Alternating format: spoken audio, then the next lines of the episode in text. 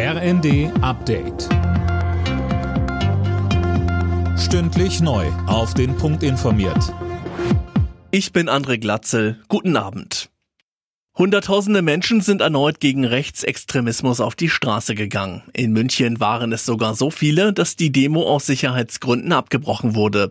Die Polizei sprach von 100.000 Teilnehmern, die Veranstalter von einer Viertelmillion.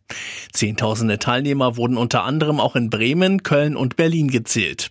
Bundespräsident Steinmeier freut sich über die klare Kante gegen rechts. Er sagte in einer Videobotschaft, wir brauchen jetzt ein Bündnis aller Demokratinnen und Demokraten. Egal, ob sie auf dem Land leben oder in der Stadt, ob jung oder alt, ob mit oder ohne Migrationsgeschichte. Die Zukunft unserer Demokratie hängt nicht von der Lautstärke ihrer Gegner ab, sondern von der Stärke derer, die die Demokratie verteidigen. Zeigen wir, dass wir gemeinsam stärker sind. In der Ampel droht der nächste Streit. Grund dafür sind die Pläne von FDP-Finanzminister Lindner, den Kinderfreibetrag rückwirkend zum 1. Januar zu erhöhen. Mehr von Anna Löwer.